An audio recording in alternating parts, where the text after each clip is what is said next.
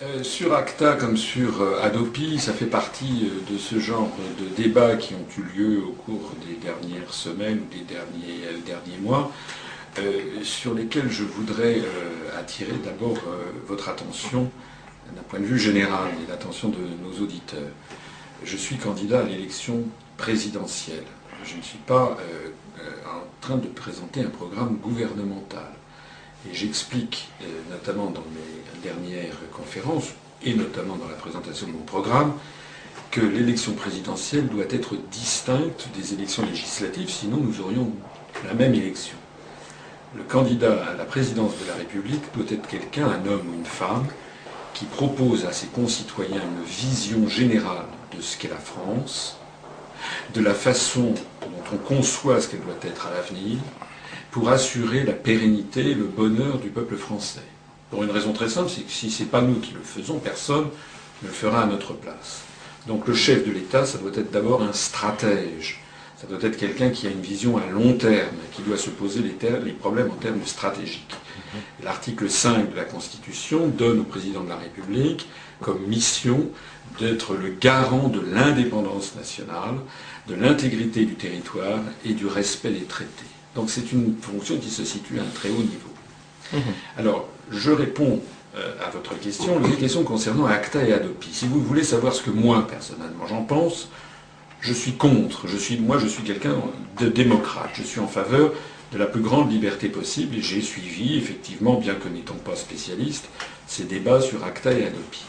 Je comprends qu'il y a des forces puissantes, notamment euh, les majors, comme on dit, qui, euh, sur, sur un certain nombre de ces sujets, font pression euh, pour, euh, pour, euh, pour, l'adoption de ces dispositions. moi, je pense que c'est un sujet qui fondamentalement relève du domaine législatif et du domaine des élections législatives. Ce sont des programmes de gouvernement qu'il faut avoir. Je crois que, comme le dit l'article 5 de la Constitution, le président de la République doit être un, arbitre. En d'autres termes, et je trouve qu'il y a un petit peu un paradoxe chez certains qui je ne sais pas les questions que vous allez me poser ensuite, mais mm. j'imagine, compte tenu des, spectateurs que vous avez, il y, a des, gens qui considèrent qu'il faut limiter le pouvoir du président de la République, absolument, je suis euh, d'accord d'ailleurs, euh, mais le président de la République doit avoir une réflexion de stratège. Et ce sont les mêmes qui disent qu'il faut limiter le pouvoir du président de la République qui après demande et qu'est-ce que vous pensez de ci et de ci et de ça et de ci et de ci et de ça? Mais ça, ce sont des sujets qui relèvent, à mon avis, du niveau gouvernemental et du niveau d'une majorité à l'Assemblée nationale. Mhm. Donc je crois que, euh, et je ne botte pas en touche hein, en disant ça, personnellement, je suis, euh, si vous voulez, mon point de vue, je suis contre ces lois ACTA et ADOPI, mais je ne l'ai pas présenté dans mon programme présidentiel parce que j'estime que ce n'est pas du niveau du programme du président de la République, c'est du niveau d'un programme législatif c'est du niveau de, la libre, euh, comment dirais-je, confrontation euh, des députés. Et, j'insiste ça, parce que vraiment c'est quelque chose que je crois très important, sur la nécessité de bien séparer ce qu'est une élection présidentielle, où on décide vraiment de notre avenir stratégique à tous. C'est le seul moment, hein, au cours de tous les cinq ans, c'est le seul moment où les Français doivent se déposer la question en conscience, qu'est-ce que l'on va faire de la France? C'est très très grave, c'est très très important. Et puis les élections législatives, elles, sont des sujets qui sont d'un niveau euh, de moyen terme, court moyen terme, d'un niveau plus tactique qui est qu'est-ce qu'on va faire? Alors par exemple je ne sais pas moi sur les sujets de société l'euthanasie euh, l'IVG le mariage gay ou bien sur les, euh, les retraites ou bien sur Adopi ou ACTA.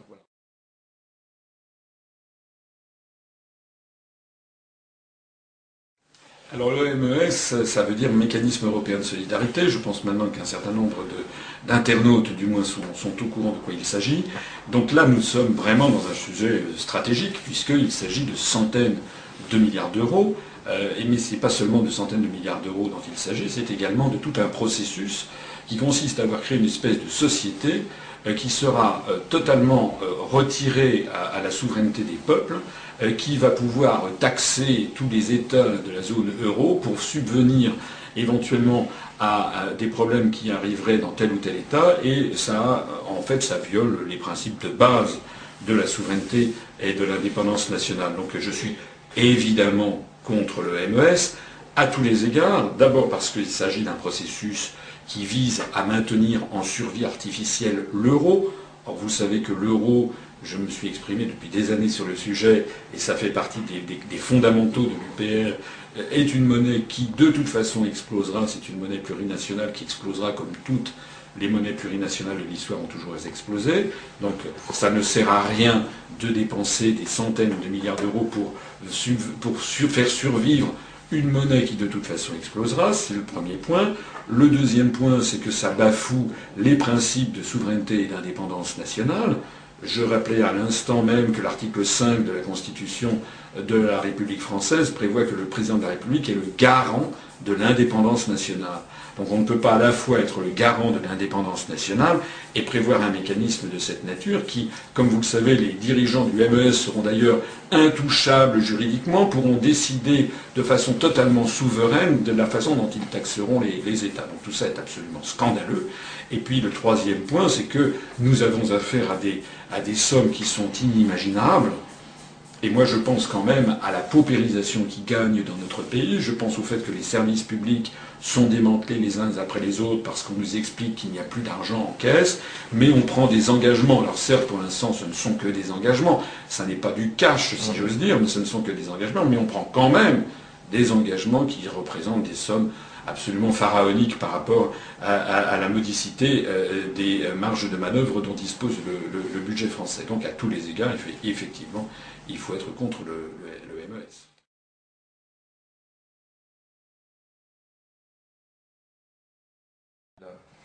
Le revenu universel, c'est un sujet qui est clivant dans la société française. Vous avez une partie des gens qui considèrent qu'effectivement, il faudrait que toute personne dispose d'un revenu euh, d'un revenu de base. C'est d'ailleurs d'une certaine façon un petit peu les dispositifs sociaux qui existent mais qui sont relativement modestes, comme le RSA, ce genre de choses, mais qui seraient définitivement étendus à toute la population. Et puis vous avez, à contrario, tout un pan, des pans entiers de l'opinion publique euh, qui sont résolument hostiles sur l'idée que bah, euh, il faut gagner le travail à la sueur de son front, comme, comme, comme dit, euh, comme, dit le, proverbe. Donc, sur ce type de sujet, qui est très clivant, je vous rappelle que l'objectif de l'UPR, nous nous sommes fixés un objectif de rassemblement pour redonner aux Français la maîtrise de leur démocratie. Donc sur le, principe du revenu universel, je considère personnellement que ça relève de ces débats législatifs euh, je suis persuadé qu'il peut y avoir une partie de l'opinion qui pourrait présenter ça dans un programme législatif et d'autres s'y opposer. J'en reviens sur ce que je disais tout à l'heure sur les lois ACTA ou ADOPI. Je pense que le président de la République, tel que je conçois ce rôle, et tel qu'il est figure d'ailleurs dans la Constitution française, le rôle d'arbitre, devrait être une, espèce d'autorité morale qui s'occupe des grands sujets stratégiques mais sur ces questions, qui sont quand même des, questions de nature euh, sociale, de nature économique, il y a des opinions divergentes. Euh, voilà. Et d'ailleurs, à gauche, on ne propose pas le revenu universel dans tous les partis de gauche. Hein. donc les gens sont divisés sur cette question. Et, je crois que le, président de la République devrait être un arbitre en demandant honnêtement et loyalement l'avis de la population française et puis en tenir, pas en tenir compte, appliquer ce qu'aura décidé le gouvernement. C'est important dans mon esprit, et j'insiste souvent maintenant sur ces, notions. Euh, moi, je parle, bon, liberté, égalité ont été donc édictées à la Révolution et ensuite au XIXe siècle. Le mot fraternité a été ajouté après. Euh, mais je crois qu'il faut y ajouter également euh, loyauté et probité ou honnêteté, ou intégrité. Ce sont des, des, mots que je tiens personnellement à rajouter. Ça veut dire quoi? Loyauté, ça veut dire qu'il faut que les débats soient loyaux ce dont, ce, dont, ce, qui, actuellement euh, pénalise euh, la, démocratie en France, la, ruine, euh, c'est que l'esprit de la démocratie n'est pas respecté. La démocratie, c'est quelque chose où les gens doivent pouvoir débattre loyalement. Loyalement, ça veut dire sans coup bas. Ça veut dire que chacun puisse exprimer ses positions. Ça veut dire, par exemple, que sur des sujets importants, graves, comme par exemple l'endettement public, l'immigration, l'énergie nucléaire, etc., qu'il y ait enfin des débats loyaux où on explique les arguments pour, les arguments contre, et on s'aperçoit à ce moment-là que les sujets sont compliqués. Et donc il faut creuser le sujet pour les prendre de façon sereine. Moi, c'est ça que je veux, c'est que je veux établir une, je voudrais rétablir une, démocratie avec un chef de l'État qui s'occupe des sujets stratégiques, mais tous les sujets très importants de nature gouvernementale, qui eux sont des sujets plus tactiques de court moyen terme, eux fassent l'objet de débats loyaux à la loyale et avec honnêteté, probité, c'est-à-dire qu'on n'est pas en permanence des lobbies qui soient là pour essayer d'influer sur tel ou tel pan de l'opinion publique. Vous avez peut-être remarqué que dans mon programme, euh, pour le coup, euh, je m'attaque aux lobbies parce que je considère que c'est un cancer de la démocratie. Mhm. C'est un vaste sujet. Euh, on n'a jamais, jamais eu la démocratie parfaite. Démocratie, démos kratos, hein, en grec, le pouvoir du peuple. Vous savez que la démocratie athénienne était une démocratie d'un genre assez particulier, puisque les femmes ne pouvaient pas s'exprimer, les enfants ne pouvaient pas s'exprimer, les esclaves ne pouvaient pas s'exprimer. Donc ça, veut dire que la démocratie athénienne, il y avait quoi quelques centaines d'hommes qui décidaient pour, pour les autres. C'est une espèce de patriarcat en définitive.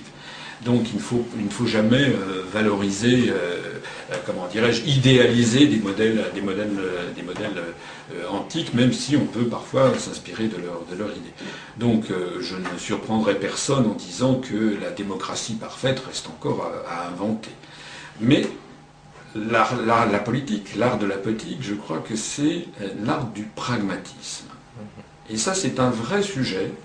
les Français adorent poser les termes les problématiques en termes généraux. Nous sommes un peuple qui aimons les grands concepts, les idées générales. Vous savez ce qu'avait dit Jean-Jacques Rousseau Il avait dit les idées générales sont les causes des plus graves malheurs des hommes.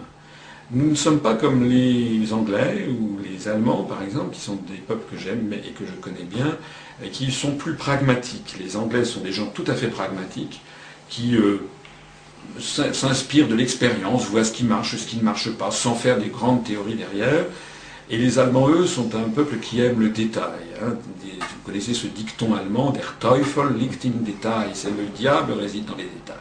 C'est-à-dire qu'ils se défient beaucoup, les Allemands se défient beaucoup, par exemple, de l'esprit français, parce que nous avons une tendance, c'est aussi de, nos atouts, hein, nous, avons fait des grandes choses, mais on a tendance à faire des grandes généralités, des grands jardins à la française, et à poser les, questions en termes de principe, alors qu'en fait on se coupe un petit peu de, la réalité.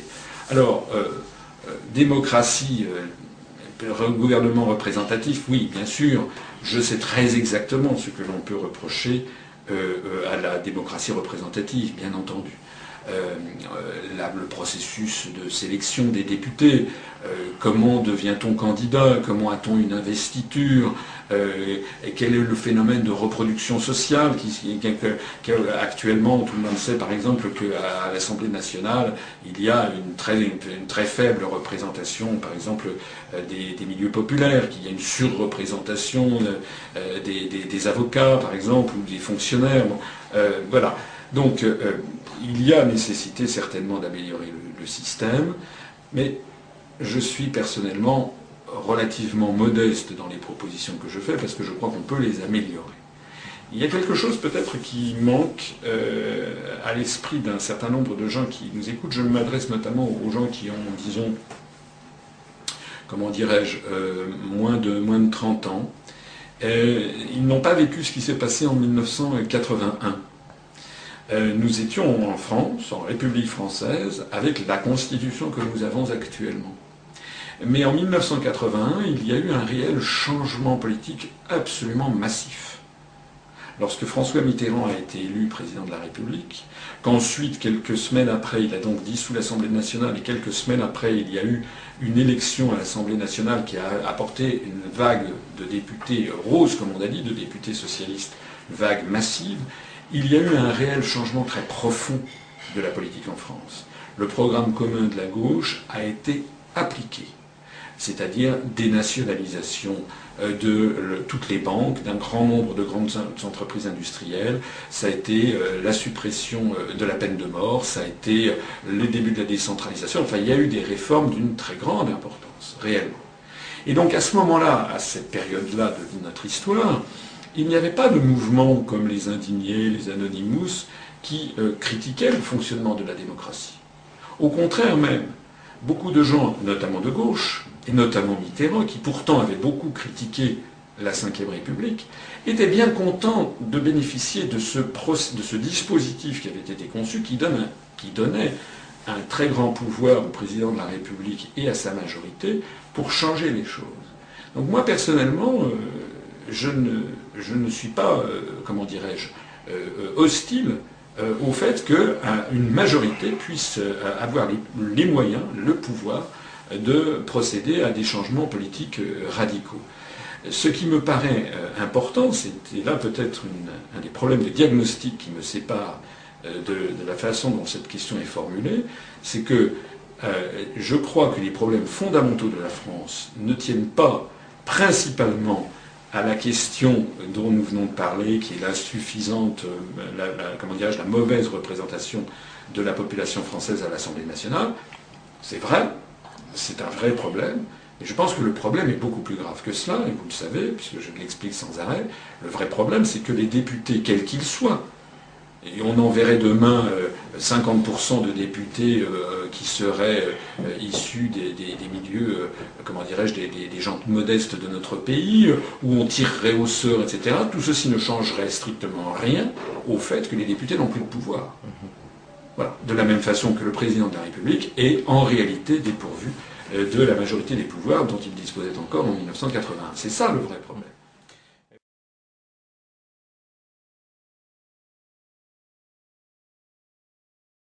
Cette règle des parrainages, euh, en fait, ça ne va pas. Ça, ne marche pas du tout. Euh, j'ai personnellement les pires difficultés à obtenir les, parrainages. Euh, nous en avons, nous nous battons pour essayer d'en avoir, mais nous nous battons dans, un contexte effrayant, puisque on ne peut avoir des parrainages que si on est quand même un peu médiatisé, puisque plus le temps avance, et plus nous rencontrons des maires qui disent Mais oui, mais vous êtes très gentil, mais j'ai jamais entendu parler de M. Asselineau, il n'existe pas, je ne l'ai jamais vu mentionné à la télévision, à la radio. C'est ça qui se passe. En d'autres termes, nous avons actuellement une élection présidentielle qui est une élection non pas à deux tours, mais qui est une élection à quatre tours. Premier tour est réservé à une dizaine de personnes. on n'a jamais vu ça. Les dix personnes, ce sont les dix journalistes politiques de France. Et derrière eux, euh, leur patron, leur commanditaire. Euh, je ne vais pas vous dire, mais j'ai été reçu par exemple au CSA, au Conseil supérieur de l'audiovisuel, il, y a quelques jours, où j'ai dit, parce que j'ai des amis dans le monde journalistique qui m'ont dit que monsieur X, que je ne vais pas vous dire, mais que j'ai dit au CSA, d'une très grande radio connue, euh, a dit qu'il ne me recevrait pas, quoi qu'il soit. Quoi qu'il puisse se passer, il ne me recevra pas. Peut-être euh, me recevra-t-il à l'automne, a-t-il fait savoir. Donc j'ai dit ça à Madame Kelly, la présidente de la commission pluralisme politique au CSA, et elle m'a dit, bah oui, bah c'est comme ça, on le connaît bien, monsieur X. D'ailleurs, M. X a décidé qu'il ne recevra pas, et il m'a donné la liste des autres candidats, enfin d'un autre candidat, il m'a donné qu'il avait décidé de ne pas recevoir. Alors là, on est quand même face à... Et le CSA n'a aucun moyen. Tant que nous sommes dans la période avant la, avant la liste des candidats officiels, le, le CSA n'a aucun moyen d'imposer ça. Une fois qu'il y aura la liste avec les 500 parrainages, là oui, le CSA a des moyens d'imposer l'égalité de traitement qui est prévue par la loi. Mais nous ne sommes pas, pour l'instant, dans cette période, nous sommes dans la période des recherches de parrainage. Alors, si vous, avez, si vous interdisez un, candidat déclaré, comme on dit, d'avoir accès aux médias, ben, vous ruinez pratiquement toute possibilité pour lui d'avoir des parrainages. C'est pour ça que nous avons, bien que nous ayons des centaines d'adhérents et de sympathisants qui en recherchent, nous avons les pires difficultés. Alors je reviens à ma présentation. Le premier tour, c'est donc un premier tour qui est réservé finalement à une, dizaine de, journalistes politiques, de TF1, France 2, France 3, euh, euh, la, M6, BFM TV, iTélé, euh, France Inter, France Info, RTL, RMC, Europe numéro 1. voilà, en gros, vous avez ce qui fait l'audiovisuel en France. C'est eux qui font le premier tour et qui donc présélectionnent les candidats déclarés pour ceux qui vont pouvoir avoir les parrainages. Ensuite, il y a le deuxième tour qui est réservé à 45 000 détenteurs de signatures. En fait, il n'y a pas 45 000 personnes, puisqu'il y a des personnes qui cumulent des mandats. Donc en gros, il y a eu à peu près 40 000 personnes en France qui ont un pouvoir de signature. Donc eux, ils font le deuxième tour. Et c'est eux qui choisissent les véritables candidats, ceux qui auront les parrainages. Et puis après, on passe au troisième tour, que nous appelons le premier tour, c'est celui où le peuple français enfin peut voter, mais peut voter entre des gens qui ont été présélectionnés. Donc ce système ne va pas, ce système ne va pas parce qu'il ne correspond plus du tout à ce que souhaitent les Français.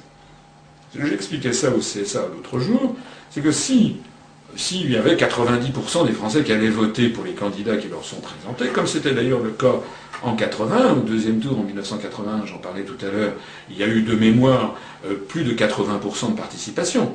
Ça veut donc dire que l'ensemble de la population française s'était passionnée pour ces élections parce qu'il y avait un véritable enjeu.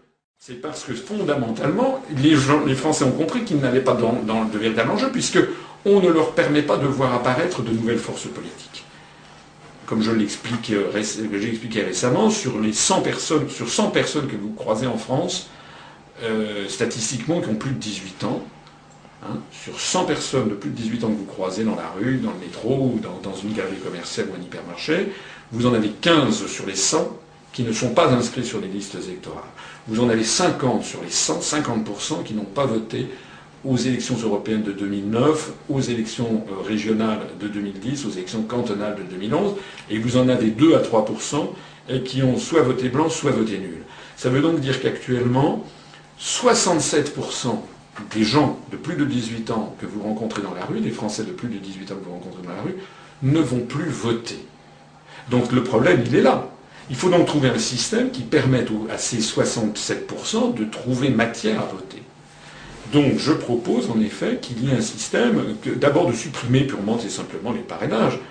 C'est ce qu'on appelait, au XIXe siècle euh, une espèce de suffrage censitaire. Le sens, c'était comment l'impôt payé sur, les revenus. Donc vous savez qu'au XIXe siècle, seules les personnes, par exemple, euh, sous la Restauration, euh, ou seules les personnes qui payaient un, un, impôt minimum de temps avaient le droit de vote. Donc on faisait uniquement voter les riches parce qu'on se considérait que les pauvres ne devaient pas avoir le, droit de vote. Après, progressivement, vous savez que la République a bâti le suffrage universel, mais qui était réservé aux hommes. Il a fallu attendre 1946, euh, la libération et, De Gaulle, pour que le suffrage universel devienne vraiment universel en étant euh, étendu euh, aux femmes. Donc moi, je considère, au risque de vous surprendre, eh bien, qu'il faudrait reprendre l'idée de, de Gaulle, euh, d'origine qui ne voulait pas du tout de parrainage et qui considérait que tous les Français ou toutes les Françaises pouvaient se présenter. Alors bien sûr, certains vont me dire oui, mais on aura 80, 100 ou 200 candidats. Oui, mais c'est quand même, ben, comment dirais-je, c'est pas comme ça que les choses se, présenteront. Parce que, euh, bien sûr, il peut y avoir 200 candidats, mais si c'est quelqu'un qui se prétend candidat, mais qui, qui n'a pas de parti politique, euh, qui n'en a pas créé, euh, qui est accompagné seulement de deux copains, etc., ben, ça n'ira pas loin. Ça n'ira pas loin. Tandis que si nous avions, euh, si, si, si aujourd'hui même, il y avait le système, ce système qui est que tout le monde peut se présenter finalement sans parrainage, eh bien, on aurait quoi? On aurait peut-être une vingtaine de candidats, et encore.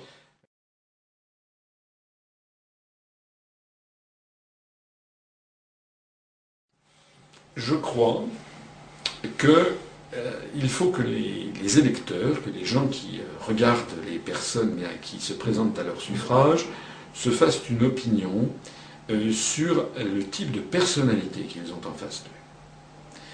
Je l'ai déjà dit, il faudrait, c'est quelque chose, je pense, de, salubrité intellectuelle, que de se poser la question, ce monsieur ou cette dame qui se présente à mes suffrages, pourquoi le fait-il? Qu'est-ce qu'il aurait pu faire d'autre dans la vie? Qu'a-t-il à gagner? Qu'a-t-il à perdre à faire tout ce genre de choses? Voilà. Donc, je pense que c'est déjà une première motivation.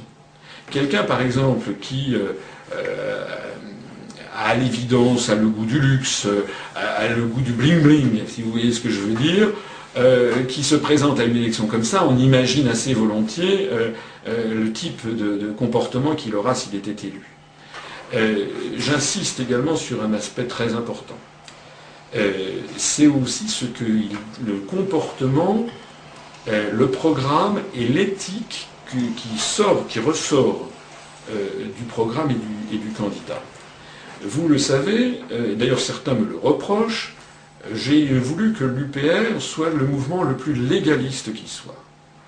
Tout ce que je propose est toujours fondé sur le droit Parce que je considère que lorsque l'on commence à violer le droit, eh bien, euh, c'est le début de la barbarie, puisque si l'Occident, si le monde occidental a apporté quelque chose à l'évolution de la conscience euh, universelle au cours des siècles, c'est justement la capacité, premièrement, de remettre en cause ses propres dogmes, c'est l'apparition de la pensée euh, scientifique, la révolution copernico-galiléenne, comme on dit, c'est-à-dire Copernic et Galilée ont découvert qu'il y avait des, phénomènes physiques qui contredisaient la version de l'Église qui voulait que la Terre soit au centre de l'univers et que le Soleil tourne autour.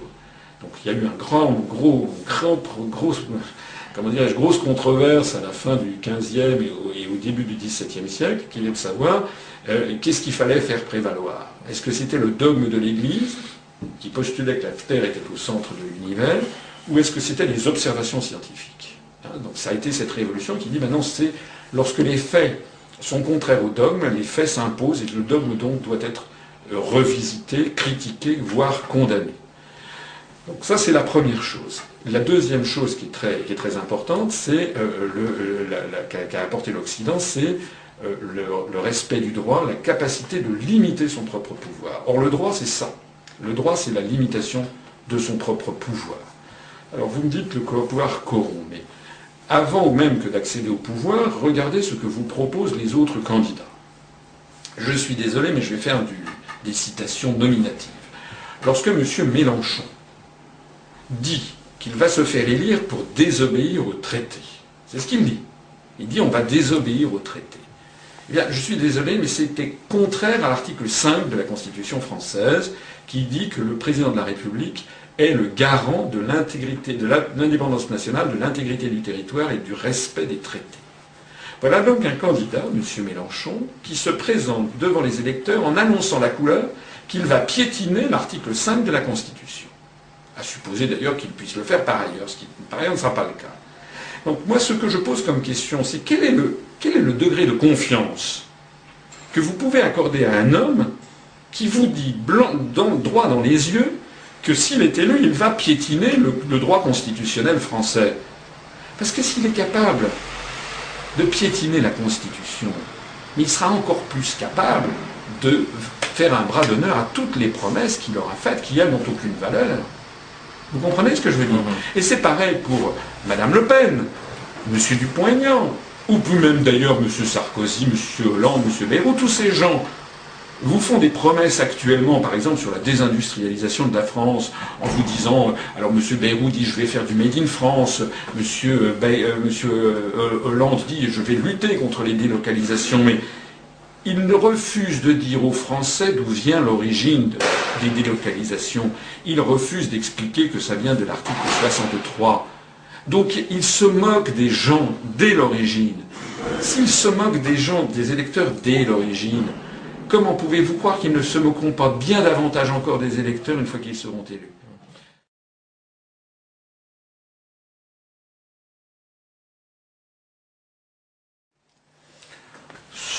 ça fait partie de ce genre de choses qui sont euh, un peu des gadgets. Euh, il faut revenir euh, à l'idée de base de l'élection du président de la République au suffrage universel. Je ne vous apprends pas que sous la Troisième et la Quatrième République, le président de la République était élu par les assemblées nationales, enfin les, assemblées. le résultat, c'était quoi? Ben, Depuis Jules Grévy, vous savez, il y avait eu l'épisode du 16 mai avec Patrice de MacMahon qui avait essayé d'avoir un pouvoir de type un petit peu, un petit peu monarchique. Euh, il s'était opposé à, Gambetta, vous connaissez cette crise. Et puis ensuite, c'est Jules Grévy qui a inscrit, qui a assis la, République française euh, dans la population française, puisque jusqu'à Jules Grévy, il y avait une majorité de Français qui étaient monarchistes, hein, bien que son fut après 1870. D'ailleurs, Thiers et euh, Patrice de MacMahon, qui étaient les présidents de la République du début de la Troisième République, étaient des monarchistes. Jules Grévy est un républicain et lui, il crée cette fonction qu'on a connue sous la Troisième République, qui était un président de la République, comme on a dit, qui inaugurait les chrysanthèmes, c'est-à-dire qui avait en fait très peu de pouvoir. Euh, l'expérience de la Troisième République, qui s'est quand même terminée très mal, et celle de la quatrième République qui s'est terminée guère mieux, montre qu'il y a une logique profonde à la Ve République qui est que le président de la République doit avoir du pouvoir. Parce que les Français sont un peuple politique, parce que les Français aiment avoir un chef d'État qui a du pouvoir. Ils ne sont pas les seuls. Il y a un certain nombre d'autres peuples dans le monde qui souhaitent euh, que le président de la République soit celui qui soit le chef euh, suprême, comme aux États-Unis, il devrait théoriquement l'être. Alors, De Gaulle, en 1958, au moment de la constitution de la, de Ve République, avait prévu que le président de la République soit élu par les assemblées, comme c'était le cas sous la Troisième et la Quatrième République. Et puis en 1962, il a donc fait un référendum, il a proposé un référendum au peuple des Français en proposant que le président de la République soit élu au suffrage universel. Ça a été avalisé par les Français, même si une partie très importante de la, gauche euh, s'y est opposée en invoquant le plébiscite, en invoquant Louis-Napoléon Bonaparte, qui avait été, comme vous le savez, le premier président de la République française en 1848-49, et ça s'est terminé par un, coup d'État avec, avec Louis-Napoléon Bonaparte qui a recréé l'Empire euh, qui s'est euh, mal terminé en 1870. Alors, qu'est-ce qu'avait voulu faire De Gaulle en la matière? De Gaulle avait voulu faire ce qui est arrivé tout au long de notre histoire. Je suis désolé de revenir sur l'histoire, mais on ne peut pas bien comprendre les choses si on ne maîtrise pas l'histoire.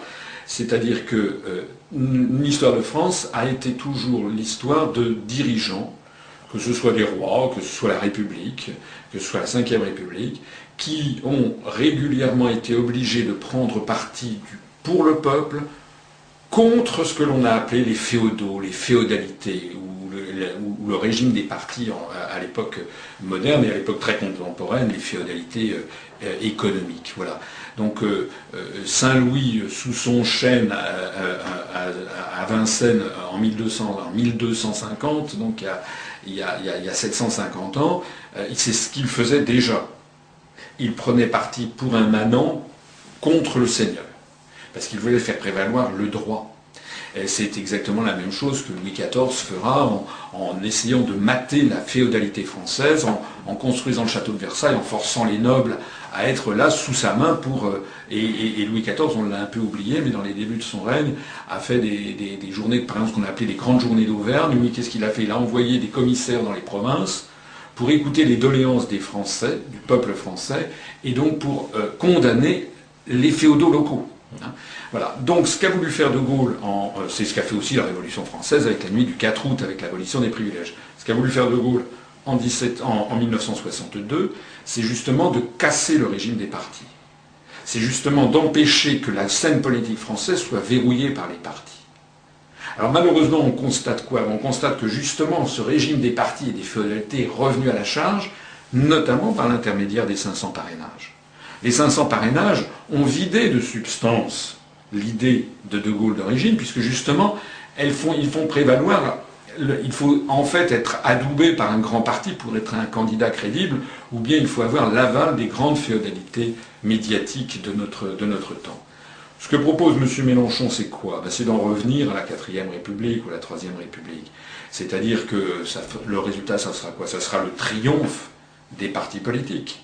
Ça sera le triomphe des combinaisons entre l'UMP, le PS, le FN, le Front de gauche. Donc ça ne répond absolument pas à la question qui est posée et dont je rappelle quand même, parce que je ne me lasserai jamais de le rappeler, la question qui se pose aux Français, c'est qu'on on leur a collectivement volé leur pouvoir qui a été transféré à Bruxelles, à Francfort et à Washington. C'est ça.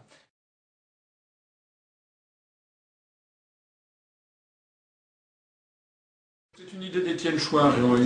J'ai rencontré euh, Étienne euh, sur ces questions. C'est une idée qu'il défend que, je trouve euh, assez, assez intéressante, assez juste. D'ailleurs, on, peut citer l'exemple islandais récemment où effectivement ce sont des, électeurs. Il faut dire que l'Islande est un petit pays, il n'y a que 300 000 personnes, mais enfin c'est un exemple à suivre de près sur ces questions constitutionnelles comme sur les questions bancaires. Euh, donc, euh, effectivement, où le peuple rédige lui-même la Constitution. Moi, je trouve que, enfin, personnellement, je, trouve ça assez judicieux. Euh, simplement, bon, c'est quand même l'histoire. le problème, c'est le problème du pragmatisme Peut-être que j'ai tort, mais je pense qu'actuellement la priorité des priorités, n'est pas de commencer à faire un grand débat constituant. Je pense que la priorité des priorités, c'est de redonner aux Français leur pouvoir. Je réinsiste sur le fait que ces idées de constituants, de réforme de la Constitution, n'ont absolument pas, n'existaient absolument pas, je vous assure, en 1981. Parce que les Français de gauche, lorsqu'ils ont chassé Giscard et qu'ils ont élu Mitterrand, étaient très contents que la Constitution de la Ve République permette à la gauche d'avoir un pouvoir pour impliquer son vrai, euh, son vrai programme. La question de la démocratie, c'est vraiment une question difficile. Parce que je suis un grand partisan de la démocratie et des contre-pouvoirs. C'est très important. D'ailleurs, ceux d'entre vous qui ont regardé mon programme savent que je par exemple, je réfléchis, j'ai réfléchi, je propose des, réformes constitutionnelles très importantes, hein, euh, notamment pour euh, assurer l'indépendance du pouvoir médiatique des forces euh, politiques, mais aussi des, féodalités économiques et financières. Je, présente, je propose le référendum d'initiative populaire. Je propose qu'on ait recours beaucoup plus souvent à des référendums. Je propose euh, la reconnaissance du vote blanc plein et entier. Donc je, je propose une réforme profonde du Conseil constitutionnel en le retirant au pouvoir politique et en le donnant à des magistrats professionnels. Je propose de faire la même chose pour le Conseil supérieur de l'audiovisuel. Donc je suis tout à fait euh, dans la pensée de l'idée des contre-pouvoirs. Mais il faut voir aussi que c'est important d'avoir une constitution qui à la fois organise des contre-pouvoirs, ce qui est insuffisamment le cas aujourd'hui, mais qui permette aussi de donner du pouvoir à ceux qui représentent la majorité. Sinon, on risque d'avoir une constitution qui, euh, euh, euh, comment dirais-je, soit organise en fait, comme aurait dit de, Gaulle, la chienlit. un, mouvement ne pourrait, aucune force ne pourrait jamais décider de quoi que ce soit, si vous voulez. Donc, par exemple, le fait que euh, que François Mitterrand et sa majorité aient eu vraiment le pouvoir d'appliquer le programme pour lequel ils avaient été élus.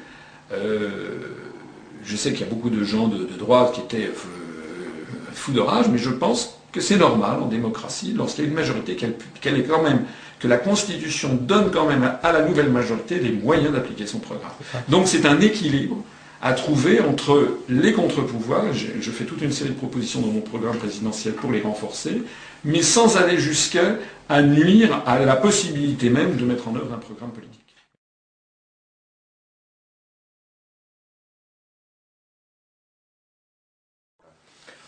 tout est possible. Euh, simplement, si on ne sort pas de l'Union européenne, ça ne sert pas à grand-chose de faire une constituante puisque l'Union européenne, je réinsiste, c'est euh, l'ensemble des euh, orientations stratégiques euh, de la nation qui nous est imposée de l'extérieur. Donc moi je suis, je considère que les gens qui proposent cela prennent les choses à l'envers. et en plus de ça, c'est un peu fâcheux parce que ça disperse l'attention. je vois par exemple que M. Montebourg depuis plusieurs années, fait un peu son, sa petite tambouille politique en expliquant qu'il va faire une sixième république. Mais c'est quoi une sixième république? Il y a des gens qui, de temps en temps qui me disent euh, Qu'est-ce que vous pensez de la sixième république? Moi j'ai envie de leur dire Qu'est-ce que vous pensez de la septième république? Qu'est-ce que ça veut dire? Qu'est-ce que ça veut dire? Dans une bouteille, si on vous donne une bouteille, si vous ne savez pas si dedans il y a du vin, de l'eau, euh, du jus de fruits, bon, ça ne veut rien dire, c'est un contenant. Donc, euh, ça n'est pas sérieux. Et, si vous me permettez de faire une comparaison, euh, je considère que c'est un sujet euh, qui n'est pas la priorité. La priorité, c'est de reprendre notre pouvoir collectif. Nous sommes encore une fois, moi l'analyse que je fais, c'est que la France est dans la situation des années 40.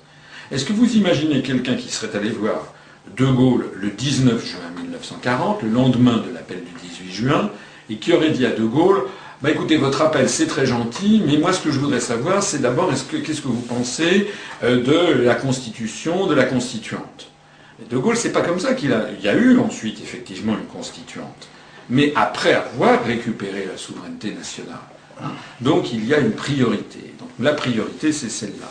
Bon, si d'aventure, après être sorti de l'Union européenne, je suis un démocrate, si après être sorti de l'Union européenne, qui est la clé de voûte de notre asservissement, il, apparaît qu'il y a dans la population une volonté massive d'avoir une constituante pour changer les, institutions, pourquoi pas, je n'y suis pas hostile. Mais moi, ce que je veux pour l'instant, c'est mobiliser les Français sur un sujet beaucoup plus important, encore, même si la constituante est un peu, une éventuelle nouvelle constitution est importante. Le premier sujet que nous devons euh, traiter, c'est le sujet de récupérer notre pouvoir. Voilà.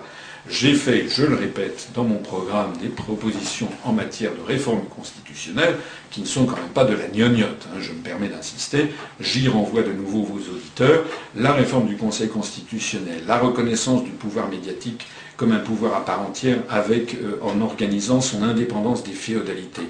L'inscription de toute une série de services publics dans la Constitution comme étant des services publics par nature, donc impossibilité à l'avenir de privatiser EDF, GDF, la Poste, la SNCF, les sociétés d'auto, les sociétés de transport, de, de, réseau d'adduction d'eau. J'ai proposé euh, euh, les, deux, la, la, propriété publique des deux premières chaînes de télévision nationale. Tout ça, ce sont des réformes très importantes. J'ai proposé aussi d'inscrire le principe de la retraite par répartition et la sécurité sociale comme des éléments intangibles de notre, vouloir vivre ensemble dans la Constitution. Je propose euh, le référendum d'initiative populaire, je propose la reconnaissance du vote blanc, je propose toute une série de, dispositifs pour euh, moraliser la vie politique française en réintroduisant le crime de haute trahison, en limitant le renouvellement des mandats pour les, parlementaires, les conseillers généraux et régionaux. Donc tout ceci, ce sont des réformes qui sont quand même très, très importantes.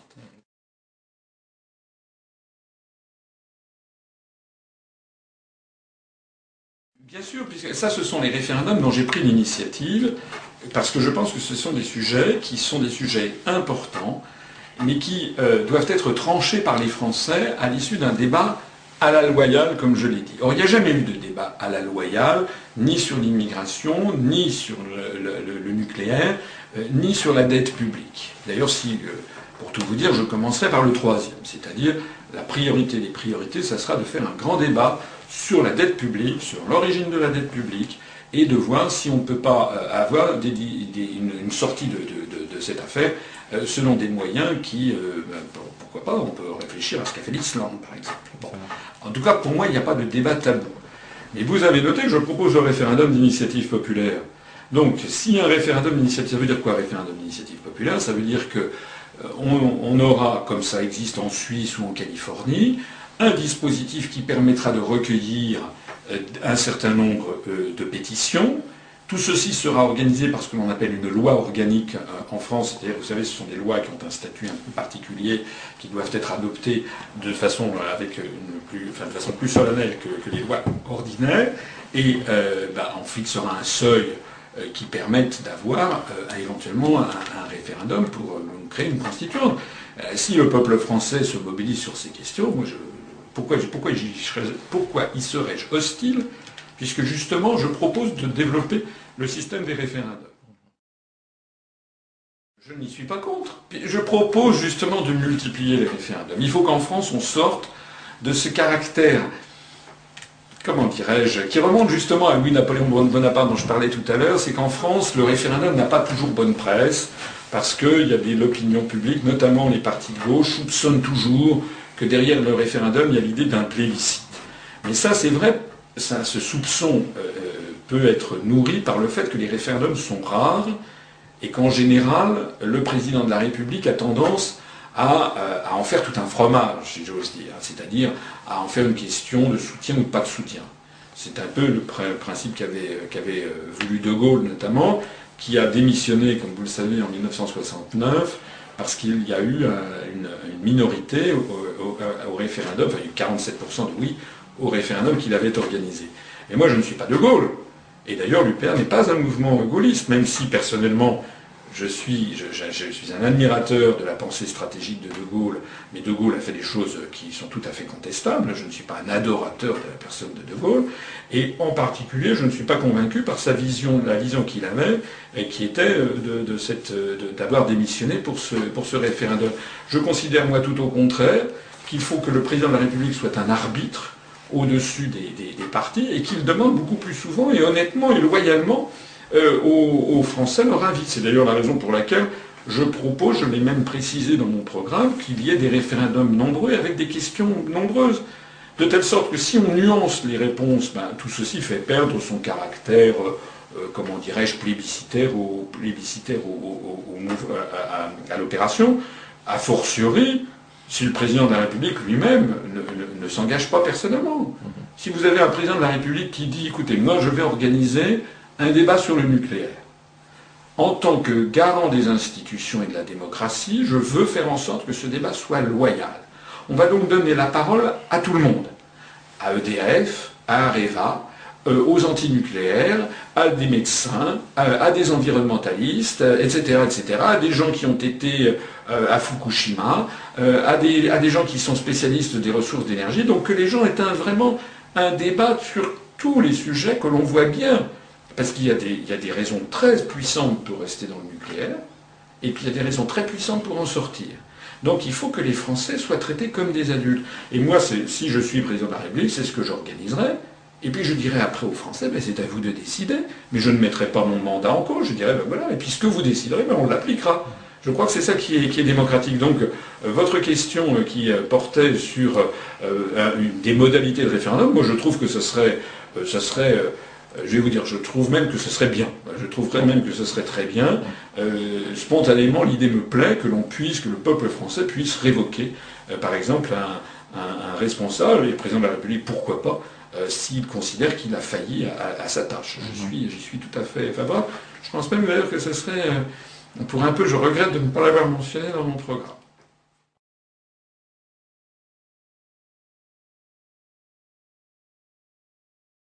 S'agissant des maires, c'est un peu, particulier parce que quand on a des députés, des sénateurs, des conseillers généraux, des conseillers régionaux, ils ont un nombre d'électeurs très important. Donc euh, on peut limiter la durée euh, du mandat ou le non-renouvellement, on peut limiter, on peut avoir deux, pas plus de deux renouvellements, parce que ben, parce qu'ils sont sur des circonscriptions suffisamment importantes pour qu'il y ait euh, pléthore de, pléthore de remplaçants. Le problème des maires, je n'ai pas mentionné les maires parce que, et figurez-vous qu'en France, il y a 36 000 communes et qu'il y a quand même beaucoup, beaucoup de petites communes, avec 300 habitants, 400 habitants. Bon, il n'est pas sûr que ce soit euh, viable euh, d'interdire dans une commune où il y a 300 habitants qu'un euh, maire qui a été maire deux fois euh, puisse lui interdire de se représenter ou lui interdire d'être conseiller général. C'est pour ça que j'ai fait cette exception sur les maires, parce que là, nous avons affaire à des, parfois des toutes petites...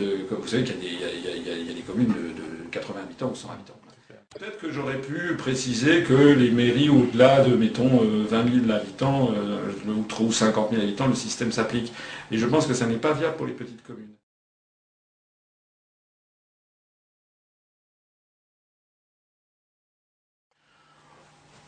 Pourquoi pas un ni trois Parce que la Constitution, depuis M. Sarkozy, ça n'était pas le cas auparavant, mais Nicolas Sarkozy étant un adorateur de la civilisation américaine, nous a imposé le système euh, de non-renouvellement du mandat du président de la République. Vous savez que ça vient depuis euh, Truman, puisque Roosevelt avait été élu quatre fois président des États-Unis, et après Roosevelt, on a considéré qu'il fallait que ça soit limité à deux mandats. Ça n'était pas le cas dans, la, dans, la constitution, dans les institutions françaises, c'est Sarkozy qui a instauré ça. Moi, personnellement, je ne suis pas, euh, je n'y suis pas hostile. Je trouve qu'effectivement, c'est bien que les mandats soient, soient, soient réduits euh, en, nombre. Euh, un, mandat, je pense que ce n'est pas forcément bien, parce que c'est un peu court. trois mandats, ça fait beaucoup. Et donc l'idée que j'ai, c'est simplement de dire, bah, puisque c'est la règle pour le président de la République, c'est pas moi qui l'ai choisi, appliquons-la aussi aux autres. Vous remarquerez d'ailleurs que j'ai proposé ça dans, mon programme. Je, ne crois pas que ce soit présenté dans d'autres programmes présidentiels.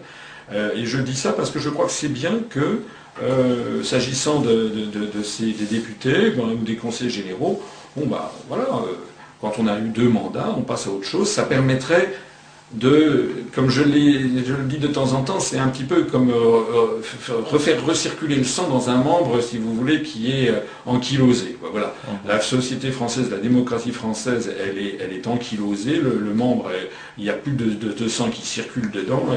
Elle, est en voie de nécrose. Et donc, il faut des forces vives et rajeunir tout ça. Donc, si tous les députés qui ont été députés pendant deux mandats sont obligés de passer la main, ben, vous rendez ça va faire un appel d'air formidable. Mhm. Je pense que c'est ça. C'est bien, non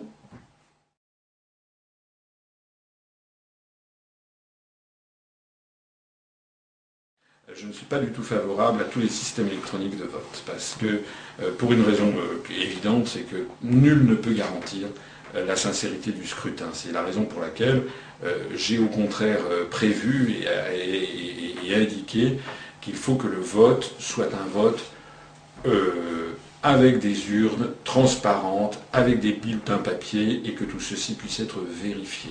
C'est important à de nombreux égards. D'abord, il y a un problème symbolique. Aller voter, c'est une démarche importante, c'est une démarche de citoyen. Euh, si vous êtes, excusez-moi l'expression, mais si vous êtes au fond de votre lit, euh, euh, comment dirais-je, en train de, pianoter sur un ordinateur, il n'y a plus du tout la même symbolique.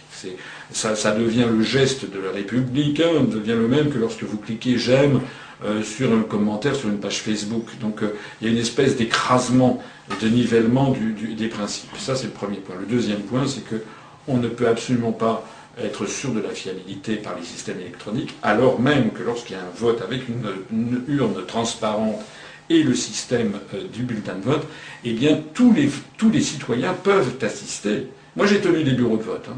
J'ai été président de bureau de vote euh, il, y a, quelques années, euh, quand j'étais conseiller de Paris. eh bien, je peux vous dire qu'il y a toujours des gens qui sont là à vérifier ce qui se passe. Il y a d'ailleurs des délégués des partis politiques. Et puis au moment de l'ouverture de l'urne euh, et du dépouillement, eh bien, il y a quand même beaucoup de, il y a quand même encore des, gens qui viennent voir, et ça assure, qu'on le veuille ou non, la sincérité du, scrutin. Donc ça, c'est très très important,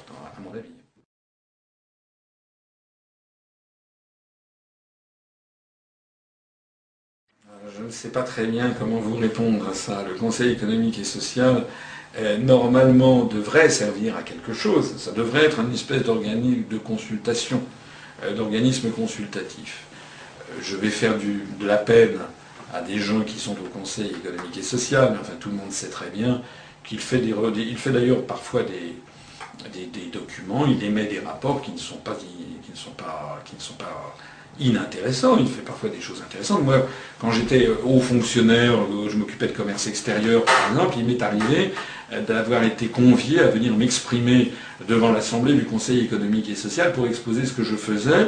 Et donc, euh, c'est une institution qui, euh, quand même, existe et, qui travaille. Mais au risque de, me faire mal voir par certains de ses membres, tout le monde sait que les, rapports du Conseil économique et social servent à très peu de choses et que euh, c'est un péché mignon de nos dirigeants, qu'ils soient de droite ou de gauche, quand ils ont un problème auquel ils ne savent pas très bien comment répondre, ils créent euh, un comité théodule pour faire un rapport, une commission, alors même que normalement le Conseil économique et social est, là pour ça. Donc euh, je terminerai sur cette affaire de Conseil économique et social en soulignant ce que tout le monde sait, mais que personne ne veut dire. mais c'est qu'en réalité, c'est devenu un moyen, notamment du temps de François Mitterrand euh, ou d'autres, euh, pour euh, y nommer des amis, pour qu'ils aient une espèce de, sinécure. Voilà.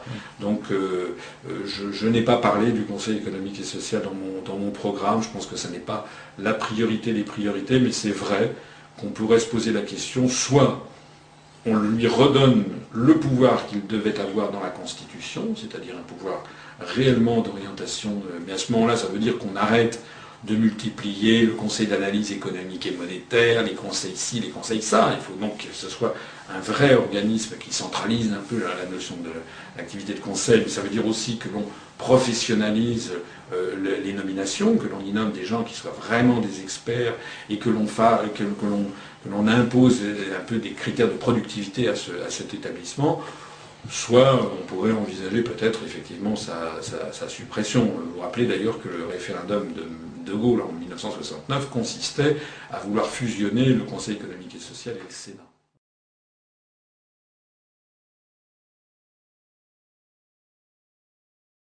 Je ne suis pas favorable, j'ai déjà eu l'occasion de l'exprimer à Étienne Chouin, à son système euh, de tirage au sort. Alors je sais que certains m'en ont voulu, je me suis dit, tiens, j'aurais peut-être mieux fait de me taire et faire comme tous les autres candidats qui n'ont jamais répondu à M. Chouard donc personne à part moi n'a répondu, ne s'est intéressé à l'idée. Mais comme je suis, un, un démocrate, et deux, que je suis intéressé par les idées, trois, que je sais qu'Étienne Chouard a des idées qui sont souvent euh, stimulantes intellectuellement, je me suis intéressé à ça. je crois que dans cette idée de tirage au sort, il y a quand même des éléments qui méritent vraiment qu'on y réfléchisse et qui, à mon avis, doivent inciter à, écarter la, solution. Je vais citer pêle-mêle, j'ai eu l'occasion de faire un document là-dessus. D'abord le fait que un tirage au sort reste un tirage au sort. C'est-à-dire qu'il n'est pas, euh, rien ne vous assure qu'il sera représentatif de l'opinion des Français. Vous tirerez au sort. On peut très bien se trouver dans une situation, par exemple, euh, d'une circonscription ou d'une commune euh, à très grande majorité communiste, et puis que par le hasard du tirage au sort, on ne sorte que des gens de droite. Ça poserait un vrai problème de maintien de l'ordre public, parce que les gens euh, il dirait, enfin, d'où vient ce tirage au sort, comment a-t-il été fait, les soupçons euh, naîtraient là-dedans. Euh, le deuxième point du tirage au sort, c'est que s'il y a tirage au sort, il n'y a plus besoin d'avoir de parti politique ni de campagne, ni de campagne politique, ça ne sert plus à rien. À quoi sert de faire campagne si les gens sont tirés au sort? Il y a plus, ça n'a plus aucun sens. le, tirage au sort revient à remplacer l'élection par un sondage. Euh, le troisième élément que l'on peut reprocher au système de tirage au sort, c'est qu'il y a beaucoup de gens qui ne veulent pas s'occuper de, choses publiques. Euh, vous avez, ou qui ne le peuvent pas. Vous avez des malades, vous avez des handicapés, euh, notamment des handicapés mentaux, vous avez des maladies d'Alzheimer, vous avez des gens qui sont absents, vous avez des gens qui sont incarcérés, vous avez des gens qui sont en permanence en déplacement, et vous avez aussi, parmi tous les exemples que je peux citer, vous avez aussi tout simplement des gens que ça n'intéresse pas.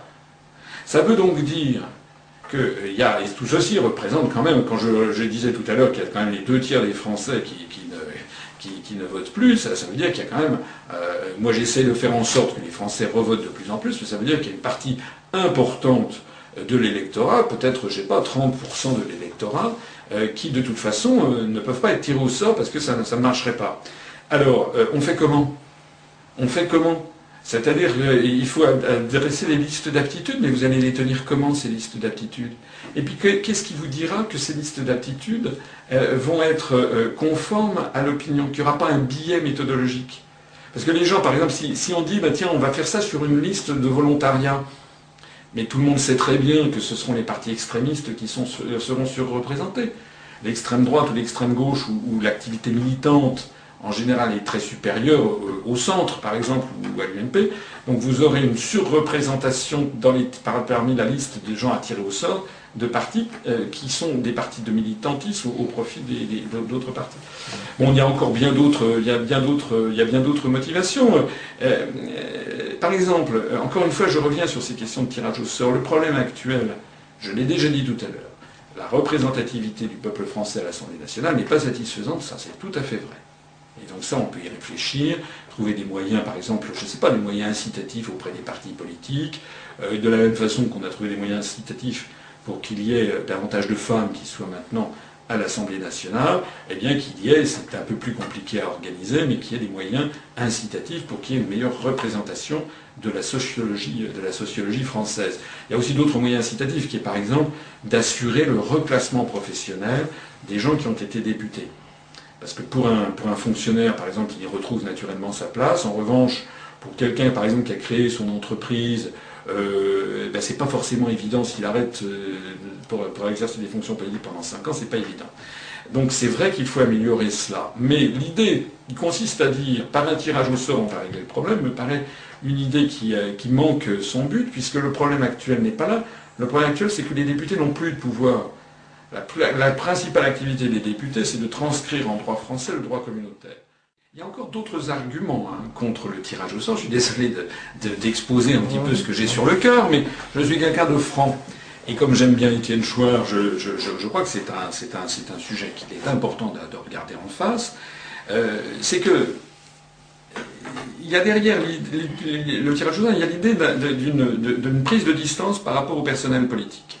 Euh, je, je ne vais pas faire, être là pour défendre le personnel politique. Mais je ne veux pas non plus, euh, parce que je ne suis pas du tout quelqu'un d'extrémiste, je n'aime pas trop l'idée générale qui consiste à dire qu'ils sont tous pourris. Parce que c'est pas vrai, il y a quand même là, beaucoup d'hommes politiques et de femmes politiques qui font leur travail consciencieusement. Simplement, ben, ils ne disposent pas des bonnes informations, ils sont dans des appareils politiques qui les verrouillent, euh, ils sont euh, également victimes de la désinformation médiatique. Voilà.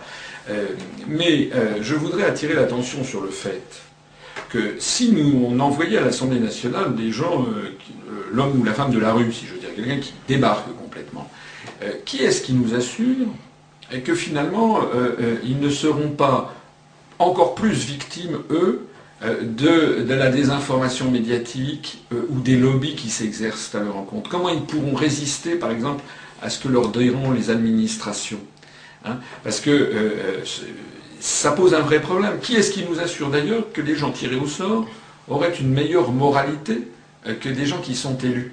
Moi, je ne suis pas sûr de ça. Hein. Donc, il faut se garder d'un angélisme, à mon avis, sur ces questions. et puis, bon, j'allais dire, le dernier point, c'est un problème tout simplement méthodologique. Comment imagine-t-on que l'on va pouvoir renforcer l'esprit républicain, la mobilisation générale des gens sur, des idées collectives, et le même la démocratie, comment est-ce qu'on va pouvoir relancer ça, redynamiser tout ça, si la première décision qu'on prend, c'est de dire aux Français, terminé, il n'y a plus d'élection. Puisque maintenant, ça va être tiré au sort. Bah, les gens se diront, alors qu'est-ce que je peux faire? Et puis, d'un point de vue matériel, le tirage au sort se fera comment? Se fera par voie électronique. Donc euh, c'est un peu comme si, euh, on élit 577 députés au sort, euh, sur 44 millions d'électeurs, il y aura 43 millions 999 423 Français qui se diront je n'ai pas été tiré au sort, comment ça se fait? Est-ce que j'étais bien dans la liste des tirés au sort? Et qui finalement manipule le tirage au sort. Donc il y aura un discrédit qui euh, reposera sur, sur le processus. C'est pour ça d'ailleurs, c'est tout à fait ce que je dis, tout à fait cohérent avec ce que je disais tout à l'heure, sur le souci que j'ai d'assurer l'élection, que les gens puissent vérifier que le système n'est pas truqué dès l'origine. Moi, je pense qu'il faut continuer à aller voter. Euh, je vous ai dit que l'UPA est un parti légaliste je considère que pour l'instant, nous, euh, avons encore une possibilité euh, de nous exprimer. Euh, je reconnais que d'abord l'affaire de la ratification du traité de Lisbonne est une forfaiture, même si en termes de droit, le droit constitutionnel français a été respecté, puisque effectivement on peut en France, la procédure du Congrès n'était pas illégale, elle n'était pas inconstitutionnelle. Vous noterez d'ailleurs au passage que dans mon programme, justement, je propose la suppression de l'article 89 de notre Constitution, c'est-à-dire justement la procédure du Congrès. Hein, j'estime que désormais, on ne pourra plus faire de réforme constitutionnelle en France que par l'article 11, c'est-à-dire que par un référendum. Donc ce qui s'est passé avec Lisbonne, de toute façon, maintenant ne sera plus, ne sera plus possible. Mais, euh, et par ailleurs, euh, enfin, je suis suffisamment actuellement, euh, comment dirais-je, persécuté euh, par les médias, puisque je ne passe dans aucun des grands médias nationaux, pour en effet, par moments, avoir des moments d'irritation et me dire euh, tout ceci tout le jeu est, biaisé. Je pense qu'il faut quand même que nous fassions preuve de modération et que l'on essaie encore euh, d'agir par la voie des, urnes. si on considère que la voie des urnes est, finie, alors bon, bah ça c'est un appel à, l'insurrection et à la révolution je veux bien tout, euh, mais est-ce que l'on est certain euh, que les Français suivront? Euh, Moi, ce que je, suis, il y a beaucoup de gens qui me disent il faut descendre dans la rue, il faut faire ci, il faut faire ça. Ce que je vois, c'est qu'il y a quand même beaucoup d'inertie dans la société française, beaucoup d'apathie dans la société française, pour toute une série de raisons. On a cassé dans l'esprit des Français l'idée même de l'action collective. Le monde moderne pousse à l'extrême individualisme. Vous savez, par exemple, dans les années 1920, euh, les soirées se faisaient autour du feu et les gens racontaient des histoires, se racontaient des blagues, jouaient aux cartes. Dans les années 1960, il y avait toute la, famille, les grands-parents, les parents, les enfants qui étaient en train de regarder la chaîne de télévision. Il n'y en avait qu'une seule en noir et blanc. Je parle des soirées en famille. En 2012, euh, il y a, euh, les familles ont disparu. C'est-à-dire que quand vous avez une famille, vous avez le père dans une, pièce, la mère dans une autre pièce, les enfants chacun dans, leur chambre qui sont derrière leur, ordinateur en train d'être sur Internet. Je caricature, mais c'est quand même un peu la vérité.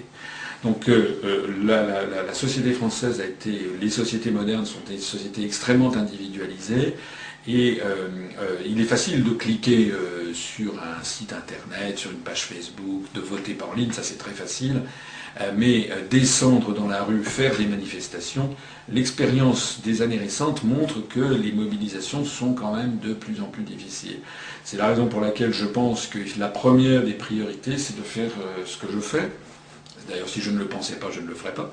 Donc, si je, ce que je fais depuis maintenant presque cinq ans, c'est-à-dire de parcourir inlassablement la France pour expliquer à mes compatriotes quelle est la raison de la situation.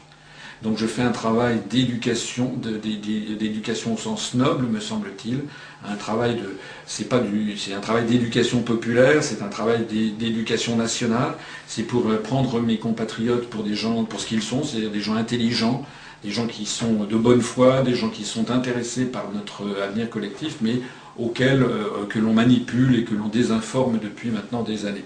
Donc à mon avis, la première des priorités, c'est de faire ça, parce que sinon, de dire qu'on va se lancer dans des actions illégales, je crains fort que ça ne, suive pas et, qu'il n'y ait personne derrière. Donc moi je préfère l'idée de la formation des gens et euh, de respecter euh, pour l'instant encore les principes de la démocratie.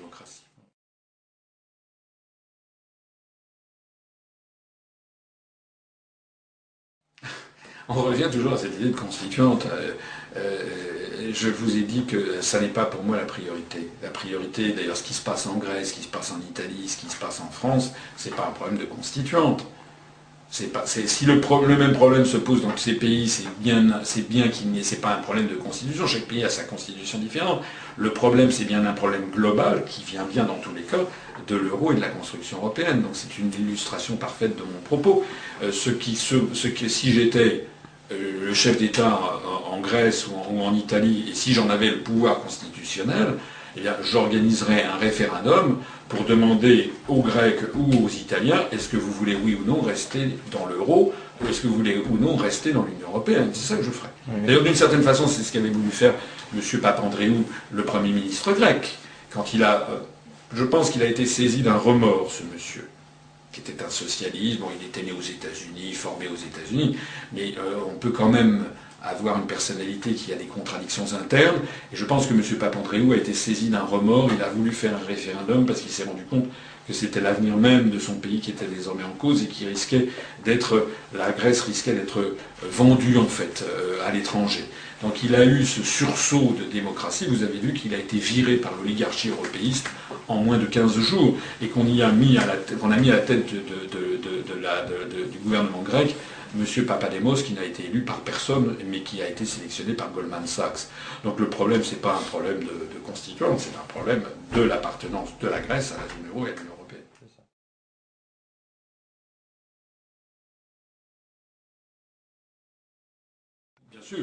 je, pense que la grande majorité des gens qui sont dans les indignés, dans les anonymous, etc., sont, des, jeunes et des moins jeunes, mais plutôt des jeunes euh, français qui sont exaspérés de la situation et qui veulent changer les choses. Donc ne me faites pas dire ce que je n'ai pas dit.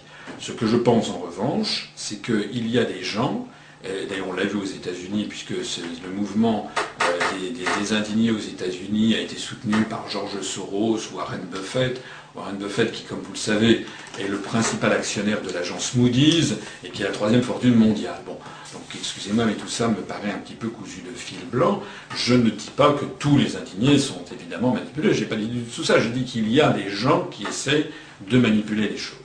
J'en profite puisqu'on s'exprime sur cette question pour dire que moi, euh, je, n'ai rien contre les indignés pour les anonymous, mais nous avons à l'UPR quelques-uns de nos euh, militants qui ont voulu aller sur place, sur le terrain, à Paris ou à Lyon, et qui se sont fait euh, très mal recevoir, et, c'est un euphémisme, et qui ont été obligés qui ont été chassés euh, par, une vraie chasse à l'homme. Bon, alors dans ces conditions, qu'est-ce que vous voulez? Ben, J'ai dit, ben, écoutez, voilà, si on n'est pas persona grata, on n'est pas persona grata. Mais je vous lance un, je lance un appel ici, si des indignés, des anonymous qui m'écoutent, qui ont vu mon programme présidentiel, qui m'écoutent en ce moment, qui, ont euh, l'honnêteté de comprendre, me semble-t-il, que je suis quelqu'un d'abord d'intègre, d'honnête, euh, de sincère, et qui aiment le débat. Euh, s'ils veulent m'inviter pour que je fasse une conférence ou que je débatte avec eux, je suis à leur disposition. Sauf qu'il y a ce que j'appelle les lois de l'hospitalité qui remontent à la plus haute antiquité. C'est-à-dire que si on m'invite en bonne et due forme, si on me dit ben, on aimerait vous écouter, mais je viendrai, mais à ce moment-là, qu'il n'y ait pas d'altercation, qu'il n'y ait pas tel ou tel mouvement des prétendus antifa ou autres qui débarquent euh, pour casser l'ambiance, si j'ose dire. Voilà. je suis quelqu'un de, respectueux des gens. D'ailleurs, si je n'étais pas respectueux des gens, je ne ferais pas ce que je fais. C'est-à-dire, je parcours la France depuis 5 ans à mes frais personnels pour aller parler devant des auditoires qui parfois, dans les meilleurs des cas, font 100, 120 personnes, j'en suis content, parfois je fais 10 à 15 personnes, eh bien je traite toujours les gens avec le même respect parce que euh, ce sont des gens qui ont eu la gentillesse, euh, euh, le souci d'information de venir m'écouter. Et donc moi je suis là pour leur dire même quelles sont mes analyses. Donc moi je ne veux pas du tout, je n'ai aucunement envie de vouloir récupérer le mouvement des indignés ou autre. D'abord, je, j'espère pour eux que ce sont des adultes. Euh, en politique, il y a toujours quelque chose. Quand j'ai démarré en politique, il y avait des gens qui me disaient Ah, euh, moi je vous apporte 300 euh, personnes, moi je vous apporte 5000 personnes, etc. J'ai assez rapidement compris que tout ça c'était du flanc. Parce que nous avons affaire, les gens sont des gens, les gens sont des êtres humains. Donc les gens, ils ont leur libre arbitre et heureusement. Donc je suis persuadé, pour, aller au fond des choses, que si je viens parler devant les indignés ou les anonymous, eh bien nous aurons des gens qui euh, ne seront pas convaincus par ce que je dirais, et puis d'autres qui seront convaincus, et puis d'autres qui seront... Euh, voilà, ben, c'est la vie. C'est la vie. Et moi je n'en demande pas davantage, je dis simplement qu'on m'écoute, et puis que les gens, en leur âme et conscience, se disent, est-ce que ce que dit ce type est intéressant? Est-ce que c'est vrai? Est-ce que c'est faux? Est-ce que ce sont des bonnes analyses? En quoi c'est contestable?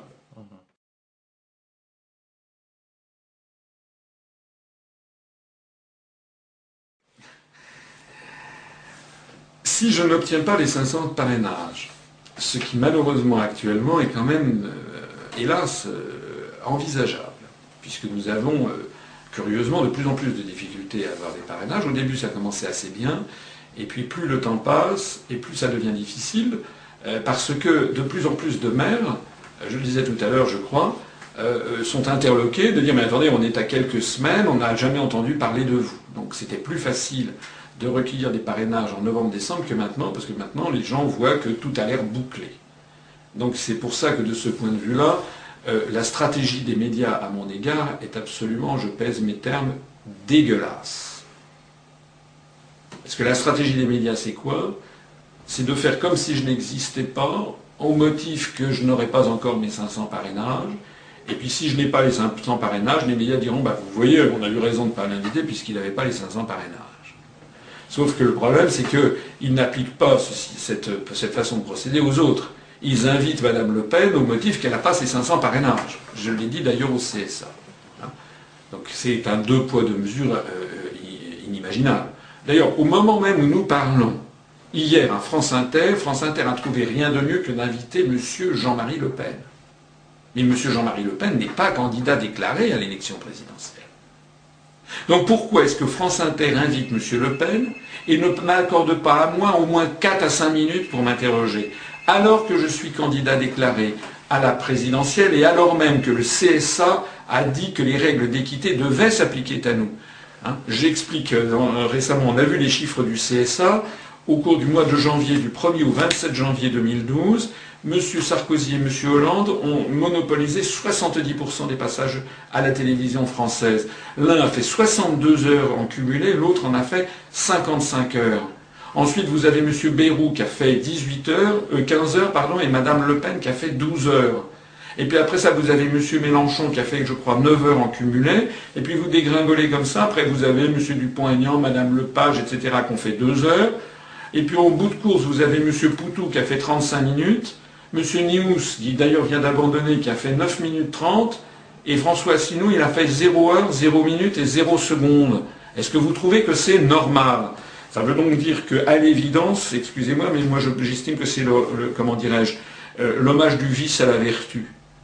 Si l'on me traite médiatiquement de cette nature, alors même que les médias mettent en avant euh, un candidat euh, euh, Dédé Labeyo, vous savez, qui se déguise en, abeille, ou bien la candidate du plaisir, ou une dame en hijab, ou un, agriculteur transgenre, berrichon, etc., c'est vraiment se moquer du monde, et la volonté est donc de m'interdire d'avoir accès aux médias pour m'interdire d'avoir les parrainages. Alors votre question, effectivement, ben, si je n'ai pas les 500 parrainages, j'en tirerai des pas seulement moi, mais un certain nombre de gens qui m'accompagnent en tireront les conclusions. Je, signale d'ailleurs au passage que l'affaire est en train de se retourner contre ces organisateurs, puisqu'il se trouve que vous savez que les Français sont d'esprit rebelle, et vous savez que comme dans tous les pays où c'est arrivé, lorsqu'on interdit une opposition de se manifester parce que c'est la vraie opposition au système, eh bien ça fait quoi? Ça fait au bout du compte que de donner du carburant à cette opposition. Actuellement, je vous signale, vous n'êtes pas obligé de me croire, mais que l'UPR se porte on ne peut mieux. Nous enregistrons tous les jours, tous les jours actuellement, 8, 9, 10 adhésions par jour. Déjà, il suffit de regarder aussi l'évolution des inscrits sur notre page Facebook, les consultations euh, sur notre site internet, les, les messages Twitter recensés par Atlantico, où je suis numéro 9 des candidats déclarés à la présidentielle, alors que je suis le seul dont personne dans les médias n'a jamais parlé. Donc nous assistons à un phénomène qui est très important et intéressant, qui est une mobilisation euh, euh, des, Français pour braver en définitive l'interdit médiatique. Je crois que je n'appellerai pas à la révolution, j'appellerai tout simplement les Français à en tirer les conclusions et à dire que nous sommes bel et bien le seul vrai mouvement d'opposition qui fait peur au système, pour la raison justement que ce que je dis est juste, est techniquement vrai, est compétent techniquement et professionnellement, et que, de surcroît, nous sommes un mouvement légaliste et qui est un mouvement qui est ennemi de tout extrémisme. C'est ce qui peut arriver de pire aux gens qui tiennent le système.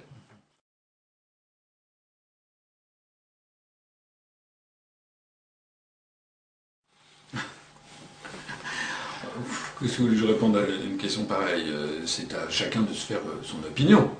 Euh, je ne vais pas être là de, décerner des brevets d'honnêteté euh, aux uns et, aux autres, ou des brevets de, malhonnêteté. Voilà, donc je pense qu'il faut que les Français aient accès à tous les candidats, qu'ils les écoutent, qu'ils écoutent leur programme, euh, mais pas seulement qu'ils écoutent leur programme, qu'ils fassent attention au type de personnalité qu'ils ont en face d'eux, et aussi qu'ils regardent le programme de façon minutieuse. Hein. Ça, c'est très important.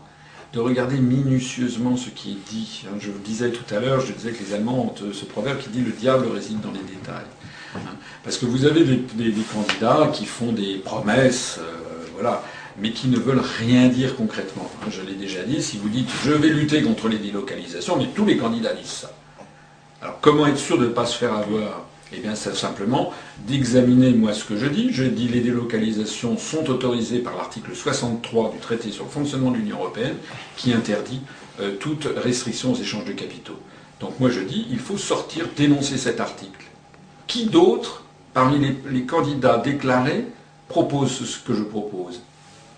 Aucun. Il n'y en a aucun autre. Je suis désolé. Ou alors qu'on me présente le candidat qui dit dans son programme il faut dénoncer l'article 63 du TFUE. Je n'en connais pas d'autres. Donc moi, c'est ça que je propose à mes, à mes concitoyens, c'est qu'ils ne se fassent pas embobiner, vous savez, comme, on se fait embobiner par un, comment dirais-je, un, marchand véreux qui vous vend euh, le contraire de ce que vous voulez. Euh, je le dis souvent, hein, les Français, quand il s'agit d'acheter un iPod, euh, une télévision, une voiture, une télévision à écran plat bon, ou, un nouvel ordinateur, ils vont consacrer 2 heures, 3 heures, 5 heures, 10 heures, 2 semaines, 3 mois à se documenter, à aller chercher des tests à la FNAC, à, aller à lire 60 millions de consommateurs, à demander à des copains qu'est-ce que qu'est-ce que tu me conseilles? Ils vont comparer les offres forfaitaires des différents forfaits de téléphonie, euh, euh, etc. Ils vont y consacrer des heures ils vont regarder la consommation, le nombre de litres par 100 km pour une voiture, le nombre, de décibels émis pour euh, acheter un lave-vaisselle, etc. C'est comme ça que les gens procèdent maintenant. Et pourquoi ne font-ils pas la même chose au moment des programmes politiques? Pourquoi ils se contentent, ils, voudraient que tout soit réglé en 10 minutes sans se documenter? Non. Il faut qu'ils aillent voir et qu'ils disent, mais attention, au sujet de l'article 63 du texte, je sais que c'est un peu compliqué, mais finalement c'est pas plus compliqué que de regarder quelle est la consommation énergétique d'une voiture. Donc euh, au sujet de l'article 63, qui autorise la libre circulation des mouvements de capitaux, hein, qui interdit toute restriction, c'est ça qui est à l'origine des délocalisations. Cet article 63 du TFUE, qu'est-ce que dit Madame Le Pen, qu'est-ce que dit M. Dupont-Aignan, qu'est-ce que dit M. Sarkozy, M. Hollande, Mme Joly, M. Mélenchon, etc., etc., Mme Artaud, M. Poutou, et puis tous les autres, tous les autres candidats dont je ne parle pas, M. Cheminade, etc. Qu'est-ce qu'ils disent dans leur programme? Voilà. C'est ça que je conseille. Moi, je ne vais pas vous dire maintenant qui est honnête et qui n'est pas honnête, parce que c'est subjectif. En revanche, moi, je suis factuel. Allez vous renseigner. Et là, j'ai parlé de l'article 63, mais vous pouvez, l'article 123 sur la, monétarisation du déficit par les banques centrales. Je peux vous parler des articles 38 et 39 sur euh, l'agriculture. Je peux vous parler de l'article 126 sur euh, les grandes orientations de politique économique, etc. etc. C'est ça qu'il faut que les Français fassent. Mmh.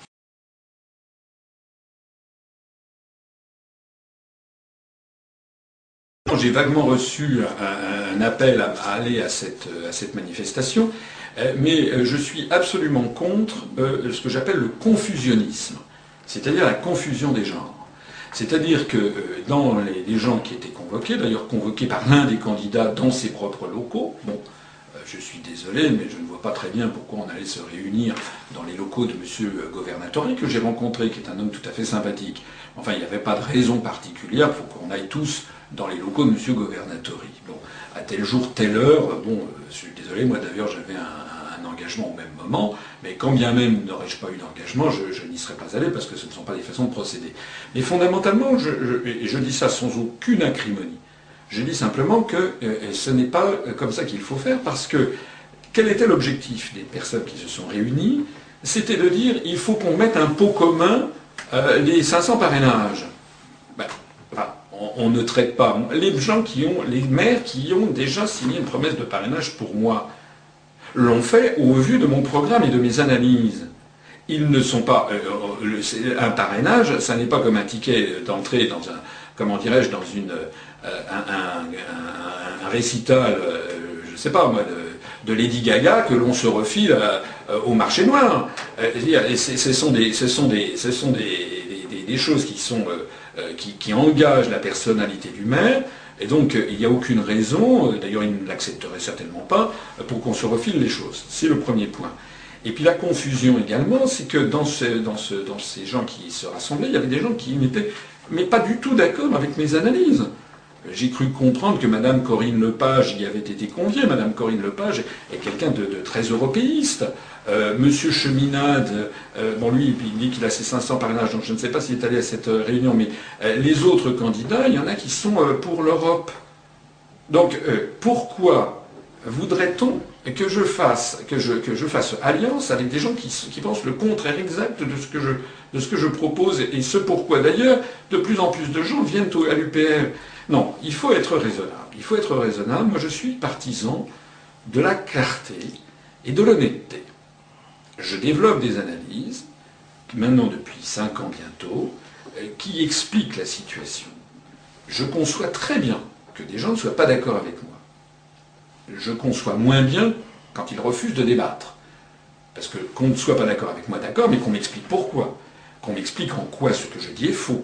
Qu'on m'explique en quoi les articles que je cite sont faux qu'on m'explique en quoi toutes les références historiques où je montre que la construction européenne a été inventée par les États-Unis d'Amérique, qu'on m'explique en quoi c'est faux, qu'on m'explique en quoi l'article de Paris Match que je cite de 1951, qui montre que c'est Eisenhower qui a réclamé une constitution européenne dès 1951, je l'article, je le montrerai à la personne qui voudra bien débattre avec moi, j'aimerais qu'il m'explique en quoi ce que je dis est faux.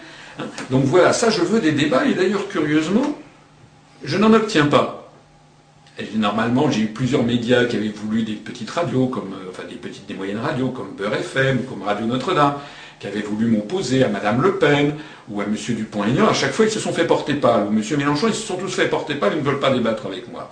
Donc moi, je suis pour les débats, je suis pour l'honnêteté et la clarté. Je ne suis pas, euh, je suis ainsi fait, je ne suis pas pour les combinations et à l'italienne. Voilà. Je pense que l'idée qu'on va mettre au pot commun 500 parrainages pour avoir un, candidat qui représenterait quoi?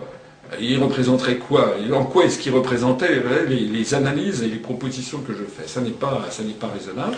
Donc si je n'y suis pas allé, c'est parce que je pense que ça n'est pas euh, que ça n'est pas respectueux, tout simplement, des gens qui font confiance à mes analyses et à mes propositions. Alors ça, alors là, je, franchement, pas pensé à ça. je n'y ai pas pensé. Je, me permets, puisqu'on parle du vote blanc, euh, de, vous signaler que j'ai rencontré euh, Stéphane Guyot, le président du parti du vote blanc, de même que j'ai déjà rencontré M. Governatori, par exemple, et donc, euh, en fait, le débat n'a pas eu tellement lieu d'être, puisque j'avais, avant de le rencontrer, j'avais présenté mon propre programme le 3 décembre à Nogent-sur-Marne, où j'avais, où j'ai présenté, d'ailleurs tout le monde a pu le voir, euh, un programme qui consiste à reconnaître le vote blanc euh, comme un vote plein et entier, donc comme un suffrage exprimé. Et je m'inspire des, modèles suédois et, uruguayens qui prévoient que donc le C comptabilisé comme un suffrage exprimé, et si d'aventure le vote blanc arrive en tête, ça annule euh, l'élection.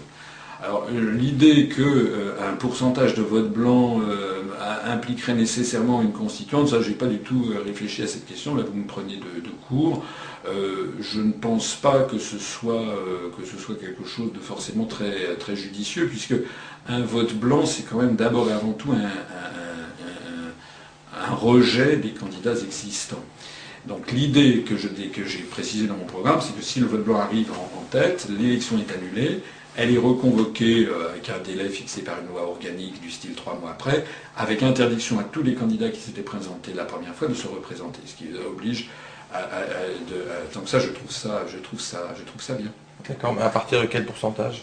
Non, mais je, pourcentage, je vous dis, je ne, J'en sais rien, j'ai pas réfléchi, mais je, pense qu'il n'y a pas de relation de cause à effet, si vous pas parce qu'il y aurait, même il y aurait 50% de vote blanc à une, à, une élection présidentielle, je pense que ce serait un discrédit. actuellement, par exemple, si à la prochaine élection présidentielle, il y a cinq candidats en tout et pour tout qui obtiennent les 500 parrainages, c'est-à-dire Hollande, Sarkozy, Le Pen, euh, Bayrou et Mélenchon, puisque tout est fait pour que ce soit comme ça, euh, s'il y a cinq candidats qui ont les 500 parrainages, euh, j'estime que là, effectivement, s'il y avait ce système de vote blanc, bah, si, mettons, le vote blanc arrivait euh, en tête, ou même majoritaire, ça serait d'abord et avant tout un discrédit contre tous ces candidats-là, mais ça ne, serait pas, ça ne voudrait pas dire ipso facto qu'il faut changer la Constitution. Je ne vois pas très bien le, le rapport.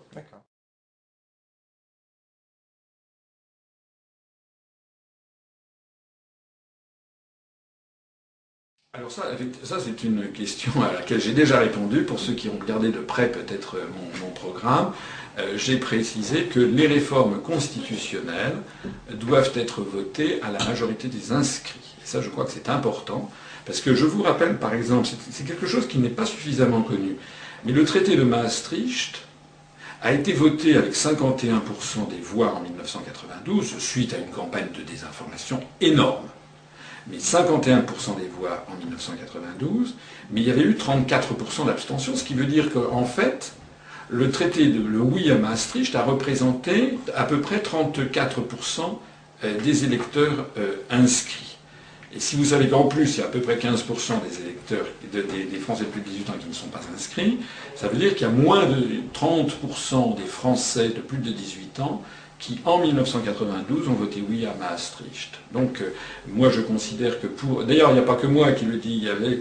Euh, j'ai un peu scrupule à le citer, parce que c'est un, un, un ultralibéral et un monétariste qui est le, prix Nobel d'américain décédé maintenant, qui est Milton Friedman, euh, qui avait dit, justement, qui avait fait une remarque qui était très judicieuse, après Maastricht, il avait dit qu'il considérait comme dément un système institutionnel qui permette à, euh, une, modification aussi fondamentale d'un État que ce qui est en train d'arriver à la République française, où on demande tout simplement aux Français, sans qu'ils l'aient compris, que tout ceci soit voté avec 34% des, électeurs inscrits. Ça n'est pas raisonnable, c'est la raison pour laquelle, effectivement, je suis d'accord que pour certaines élections, en fait pour celles-ci fondamentalement, c'est-à-dire des réformes constitutionnelles, la majorité simple ne suffit pas, il faut que ce soit une majorité des inscrits.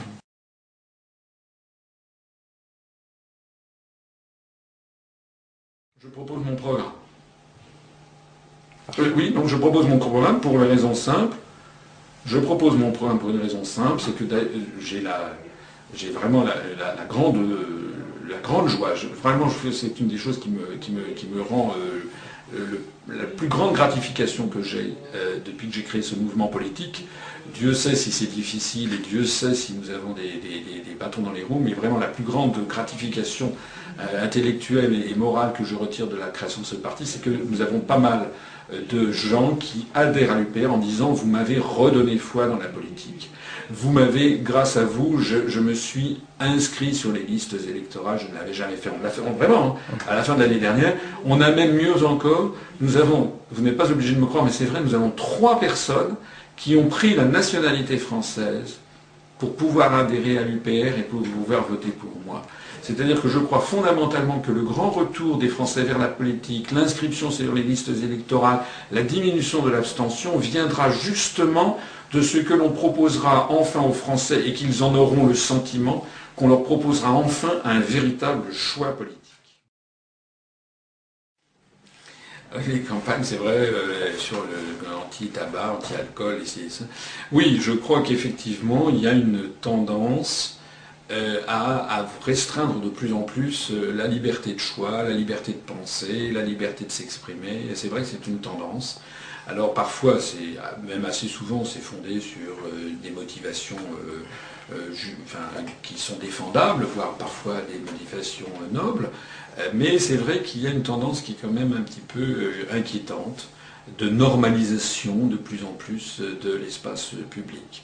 Donc euh, moi personnellement, on en parlait tout à l'heure, vous avez évoqué euh, l'hypothèse de référendum euh, pour révoquer des, lois. moi je propose, bah, c'est la même chose, un référendum d'initiative populaire. Pourquoi Est-ce que justement il n'y aurait pas des référendums d'initiative populaire qui, sur des lois faisant grief, eh bien, proposeraient l'abrogation de ces, de ces lois? Moi je n'y verrais pas d'inconvénient. Je pense que là aussi, il faut que le peuple français puisse s'exprimer librement.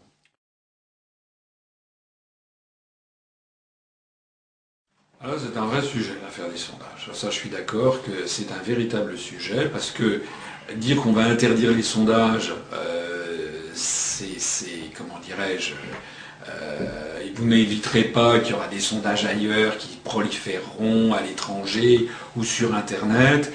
Euh, voilà. moi je crois qu'il faut, là pour le coup, je vais être quand même très, très libéral, je pense qu'il faut laisser les choses comme elles sont, parce que de toute façon, dans les années, quand sont apparus les sondages en France, hein, c'est-à-dire aux années 60 et surtout dans les années 70, il y avait un certain nombre de valeurs dans la société française. Il y avait quelques grands instituts très scientifiques qui faisaient ça de façon sérieuse et sans volonté de manipuler. On avait donc des sondages qui étaient très très fiables.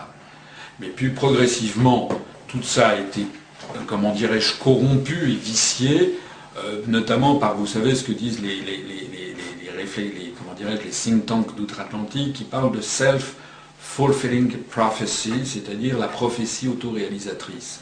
C'est-à-dire que euh, les manipulateurs d'opinion se sont rendus compte que si vous annoncez avec un sondage que telle personne va faire une extraordinaire percée, ben, le, phénomène moutonnier des gens étant connu, il y a un certain nombre d'électeurs qui vont se dire je vais être dans le mouvement et je vais m'inscrire et donc plus on aura dit que la personne fait un bon sondage et plus en effet les gens vont voter pour elle.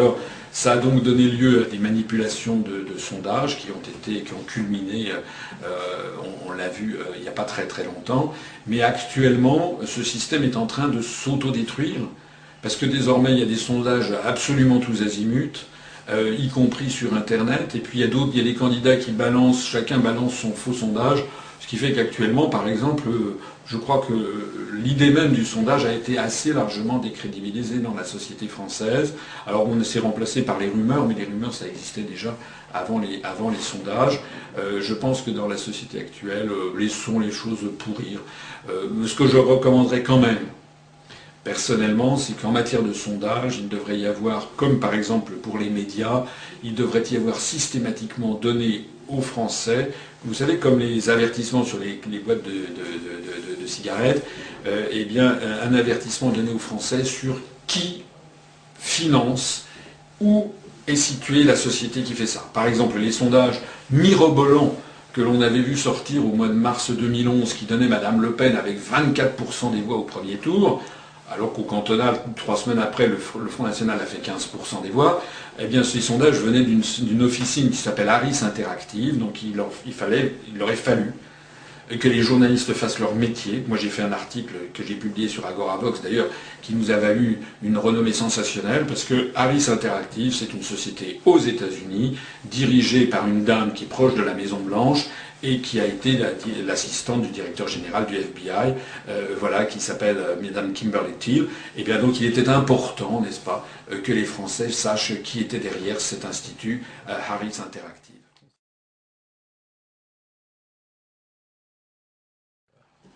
Je n'ai pas des propositions sur tous les sujets. je vois un peu le type de questions que vous voulez dire.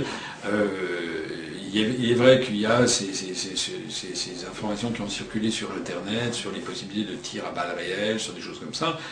moi, je pense qu'il faut... c'est des questions de maintien de l'ordre. Il faut évidemment veiller d'abord à maintenir l'ordre, mais il faut aussi, veiller à la libre expression des mécontentements. Donc je suis très attaché, bien entendu, au droit de, manifester. Euh, et puis, euh, il faut euh, évidemment veiller à ce que tout ceci se passe dans, le calme. ça, c'est, franchement, c'est typiquement, je pense, le genre de, sujets qui sont des sujets de nature gouvernementale. Euh, il y a des violences policières, peut-être un petit peu, un petit peu en plus grand nombre maintenant, qui sont inquiétantes. Et quand je vois ce qui se passe en Grèce, c'est vrai que c'est inquiétant. Je pense quand même qu'il y a quelque chose auquel il faudrait vraiment porter attention. Ce sont euh, les euh, détournements de manifestations par des casseurs qui sont en réalité, semble-t-il, dans certains cas, plus ou moins de mèche avec le gouvernement pour salir une manifestation. Hein c'est-à-dire des provocateurs qui sont là, bah, alors qu'on a une grande manifestation pacifique, eh bien les médias se focalisent sur 3-4 voitures brûlées pour ensuite faire euh, croire à l'ensemble de la population qui n'a que la télévision comme source d'information, bien qu'on a affaire à des gens qui sont, euh, qui sont violents.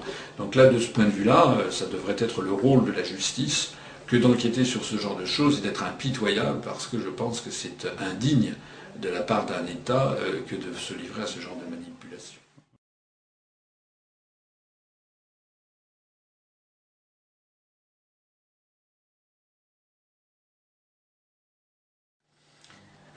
J'aime bien votre adjectif euh, désenchanté. Euh, c'est un, sauf erreur de ma part, c'est un, tube de Mylène Farmer, euh, qui est Génération désenchantée. mais si elle a fait un tube avec ce titre, ça veut bien dire que ça correspond en effet à un mouvement de notre époque. les Français, comme d'ailleurs pas seulement les Français, mais les Québécois ou beaucoup de peuples francophones se retrouvent dans ce vocabulaire de désenchanté. Je vous ai, je crois, euh, tout au long de cet entretien donné ce que je pense être euh, ma réponse, euh, c'est-à-dire que je ne suis pas sûr que nous soyons au bord d'une révolution violente, comme certains aimeraient à le, croire. il y a des motifs d'exaspération de, la population, ça c'est tout à fait exact, mais les gens sont-ils prêts à descendre dans la rue pour se faire trouer la peau comme en 1830 je n'en suis pas sûr du tout. De toute façon, je suis quelqu'un personnellement de, pacifique, euh, je suis quelqu'un de rationnel. Je crois quand même dans la rationalité et je crois quand même dans le fait que c'est au bout du compte ce qui doit triompher. Moi, mes modèles, si vous voulez, c'est, excusez-moi de les citer, mais c'est quand même euh, euh, Gandhi avec son mouvement de la non-violence, Mandela avec l'ANC qui est quand même resté en, prison, vous savez, quoi, 28 ans. Euh, c'est-à-dire, ce sont des. Je pense qu'il y a une force, il y a une vraie force au fait d'être serein, de dire toujours la même chose et de mettre les, nos, comment dirais-je, nos tyrans, parce que nous avons affaire à des tyrans, face à leur propre conscience. Ne négligez pas ça. Ne négligez pas le fait qu'actuellement, il y a des courants très profonds qui traversent la société française, même parmi les dirigeants même parmi les dirigeants, hein, même parmi les journalistes, hein, même parmi les hauts fonctionnaires, même parmi les dirigeants d'entreprise. Hein. Donc moi je table sur le fait que nous allons creuser notre sillon. Mon mouvement politique, celui que j'ai créé, tout le monde m'avait dit vous n'arriverez à rien. On arrive, non seulement on n'arrive pas à rien, mais ce mouvement se développe très bien. Et c'est un mouvement dont la, force tient justement dans cette espèce de force tranquille, comme aurait dit Mitterrand en 81, c'est-à-dire que nous ne varierons pas dans nos objectifs, nous avons une charte dont je n'ai pas changé une virgule depuis cinq ans qu'elle a été adoptée lors de notre congrès fondateur, et je pense que nous apportons ce faisant à l'ensemble de nos concitoyens un espoir, c'est d'ailleurs le titre de ma campagne, l'espoir porte un nom, on a un espoir de vrai changement, de vraie opposition au système, et qui soit quelque chose qui reste dans le cadre de la sérénité et de la démocratie.